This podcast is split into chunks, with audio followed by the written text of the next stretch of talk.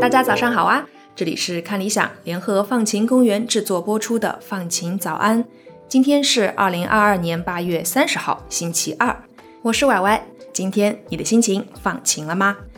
不知道大家是不是和我一样，从小呢就听老师说一句话：猪啊，浑身都是宝。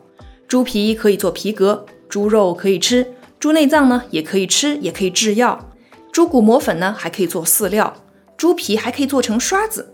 小时候的我听到这些，在感慨猪真的好厉害之外呢，也有一丝觉得，嗯，它好可怜哦，因为太有用了，所以什么都奉献了出来。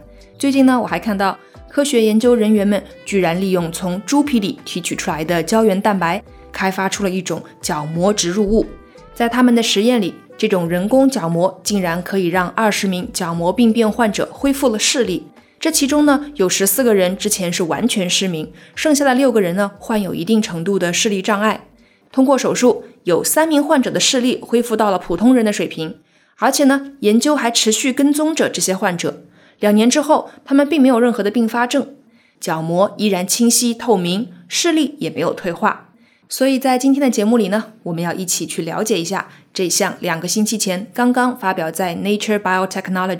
自然生物技术期刊上的研究，看一看我们在医学领域取得的进展。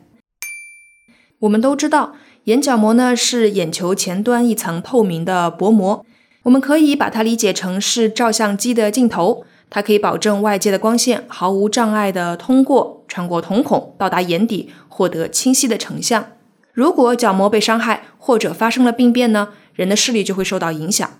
想要恢复这些人的视力，就要靠眼角膜移植手术。在中国呢，公民自愿捐献的眼角膜是角膜移植手术唯一合法的供体来源。让人感到并不意外的是啊，自愿捐献的人是少之又少的。根据粗略的估算呢，目前在中国因为眼角膜受损致盲的患者超过了四百万，但是每年可以实施的角膜移植手术呢，也就一万多吧。这已经是在我们不断努力去推动捐献和移植工作的结果了。那在世界范围内呢，大概有一千两百七十多万人因为眼角膜受损而失去视力。不过，每七十个人里只有一个人可能得到移植手术的机会。或许你和我一样啊，以前呢并不太清楚，原来角膜移植手术的成功率是可以达到百分之九十以上的。因为角膜是人体里比较特殊的组织，它里面没有血管，也没有淋巴。不需要血液配型，移植之后的机体排斥反应呢相对比较低，所以如果可以解决角膜供应的问题，就可以帮助更多的人恢复视力，重见光明。说到这里呢，你也一定能够理解啊，为什么节目开头我提到的这份研究结果会让大家特别兴奋。不过呢，你可能会问，哎，我知道虽然移植人类角膜是很困难的，难道科学家们就没有探索过人工角膜吗？当然不会啦。全世界的科学家们都在探索和研究人工角膜的可能性。现在呢，大家研究比较多的是生物工程角膜，它是人工角膜的一种，是利用生物工程的方式，把别的动物的角膜进行处理，去掉不需要、不兼容的部分，加入需要的成分，或者是强化某些特定的成分，让它变得和人类的角膜很像。像中国已经完成医疗器械注册的优德清和爱心童，都属于生物工程角膜。因为用的是猪的角膜，所以呢也叫它们猪角膜。不过它们的问题在于啊，第一，只能用于部分板层角膜移植，不能用于全层角膜移植。简单一点来理解呢，就是角膜可以分成前半层和后半层。全层角膜移植指的是置换掉患者的全部角膜组织，分层移植呢是选择性的替换角膜的前半层或者是后半层。第二，猪角膜呢需要进行脱水脱细胞处理。不然就可能会诱发人类细胞的排异，甚至会把猪的某些疾病传染给人。那这样处理过的猪角膜呢，其实就很难做到透明，所以啊，术后视力恢复的效果也是一般般。在美国，有两种人工角膜获得了美国食品药品监督管理局的批准，可以用作临床使用。一个呢是波士顿人工角膜，另一个是 Alpha Core 人工角膜。除了并不太美观之外啊，这两款人工角膜都需要把一个透明的镜片通过缝合固定在眼球表面。如果眼球的周围组织和人工角膜融合不够好的话，接口的位置会漏水，甚至会脱落。为了应对已有的问题，由瑞典的林水平大学和同在瑞典的 Linko Care Life Science 公司的研究人员合作设计的这款角膜啊，做了几点改变。首先，为了创造出更接近人角膜的人工角膜，研究团队使用了医用级猪的真皮里的胶原蛋白分子。然后在严格的生产环境里，对它们进一步提纯，确保没有动物组织或者其他生物成分残留。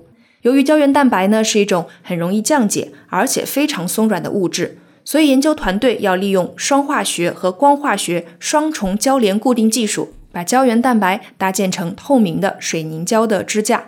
这样不但可以提升强度，也提高了抗降解的能力。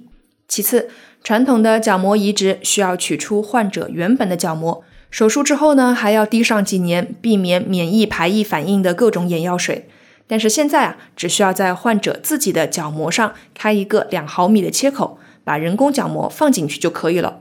这样呢，就不需要用任何缝合线，眼药水也只需要滴上八周就可以。最后呢，研究人员们希望新的产品可以服务更加多的人，而不仅仅是有钱人。从猪皮里提取胶原蛋白，是希望从源头上控制住产品的成本，即便储存了两年，还是能够维持它的机械、光学和化学特征。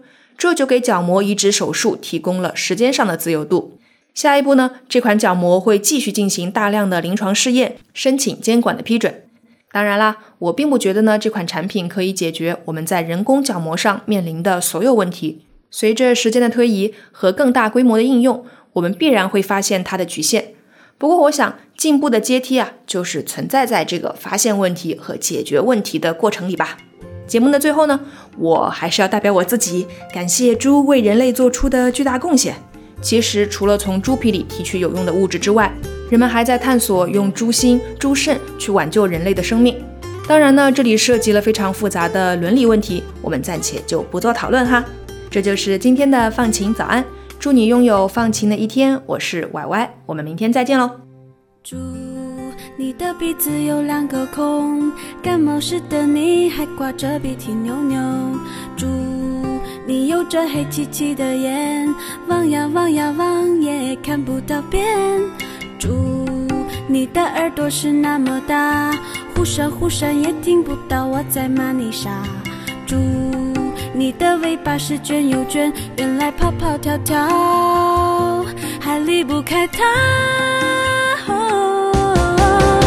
猪头猪脑猪身猪尾巴，从来不挑食的乖娃娃，每天睡到日晒，晒干后从不刷牙。